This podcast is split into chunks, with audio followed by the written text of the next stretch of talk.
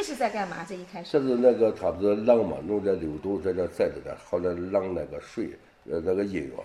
哦，浪啊，完了，哗哗哗哗，那里面是什么？绿豆吗？绿豆，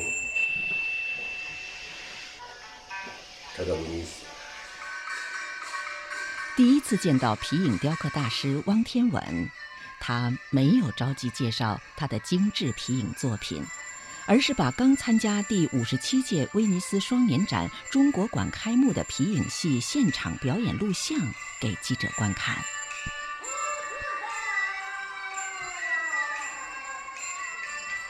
二零一七年五月，威尼斯双年展上，汪天稳不仅带来了自己独立创作的《风雨雷电红》《变化》系列牛皮镂刻作品，同时也带来了陕西华县的碗碗腔戏曲班子。这个五个人表演，他们是第一次出来吗？哎，他常出去，他们常去。啊，他们到欧洲去，人家德国、法国、意大利啊啥的，常去。但是这种形式是第一次吗？这是第一次。汪天文，国家级非物质文化遗产项目陕西华县皮影戏国家级传承人，因娴熟的推皮走刀技法，享有“中国皮影第一刀”的称号。从艺五十年来，汪天文怀揣一颗朴素匠人心，授徒百余人。在他的这些皮影作品里，不但有精彩的故事，更有老艺人一辈子的专注与坚守。在六十年代、五十年代啊，这个农村文化啊，那时候基本上都是那个皮影戏。过去我们叫灯影。我家在华县，嗯，光这皮影这个班社就四十八家。但是我的当时是最喜欢这个皮影，好像是迷上这。一到呃学校去啊，就这样，但是不到学校去，就是跑到别的地方搁纸画些皮影，自己就刻。过年都要到我姨夫他家去吧。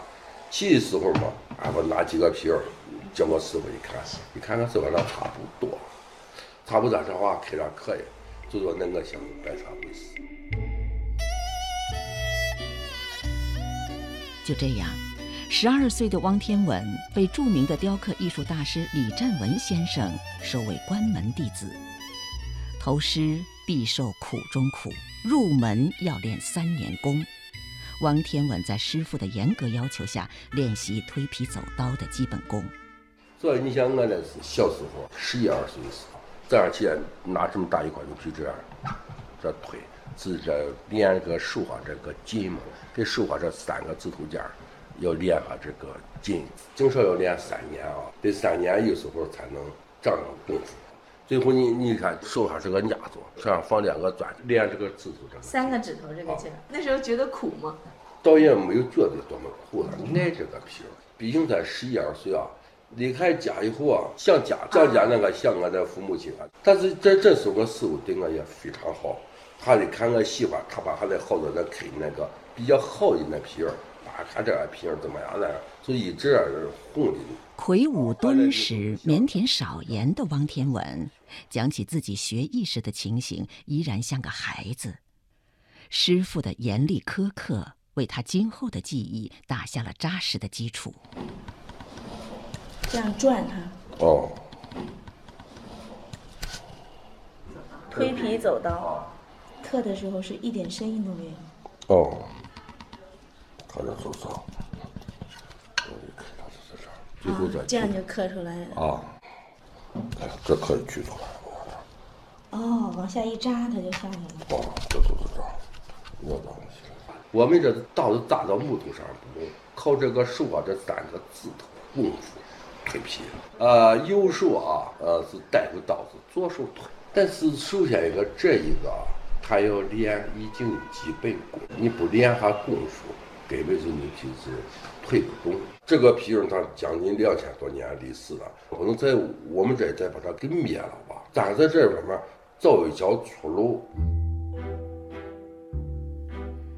二十世纪八十年代，王天稳和许许多多匠人一样，似乎被喧嚣浮华的时代遗忘了，但他甘于寂寞，沉浸在神奇无边的皮影王国里，不断的求索。二零零三年，王天文与徒弟江国庆等十八个人，创作出了长二十三米、宽一点二米的皮影巨作《清明上河图》。这在中国皮影雕刻史上被称之为皮影中的吉尼斯。我们三十七年了，我是画工笔人物的。一九八零年从学校毕业以后，就到了工艺美术研究所。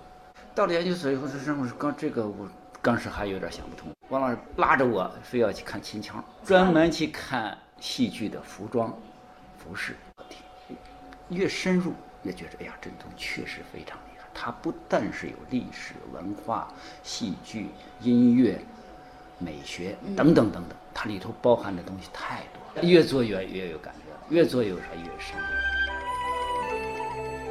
在江国庆看来，收藏皮影的过程也是皮影表演与制作不断分离的过程。皮影正在成为一种悬挂的艺术品。我愿意尝试新的东西。九十年代末期以后，有的就是激光雕刻机。我为了了解它，我专门要把它试验到它的极致。做完以后，我知道哦。机器皮影它的特长是什么？它的劣势是什么？弄完以后，把这个机器扔掉了。虽然我们这个博物馆现在还没有建起来，我在网上把它搞了一个博物馆，是一种互动性博物馆。我是设计收藏，汪老师是制作，李老师是演出。江国庆提到的李老师，就是碗碗腔大王李世杰。王天稳、江国庆、李世杰，号称关中的皮影三剑客。李世杰肚子里的戏很多，往往能即兴演唱。直到现在，他仍能记住一百五十本皮影戏的台词。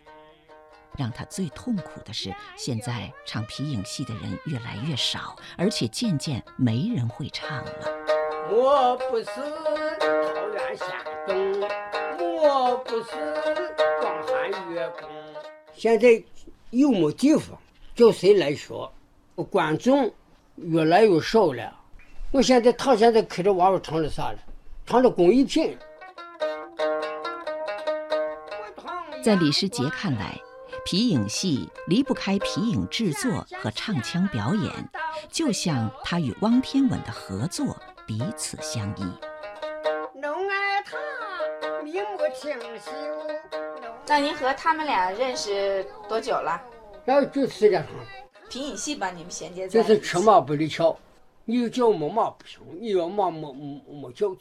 三根走，能文能武，一片皮忽胜忽贤。把这些能保留下来，这是我们的你传统的工艺要把这改给适合当代的发展，一代一代传承下来，这就叫个工匠精神。无论是汪天稳、江国庆的雕刻，还是李世杰的唱，关中三剑客都有一个朴素的心愿，把皮影和皮影戏传承下去。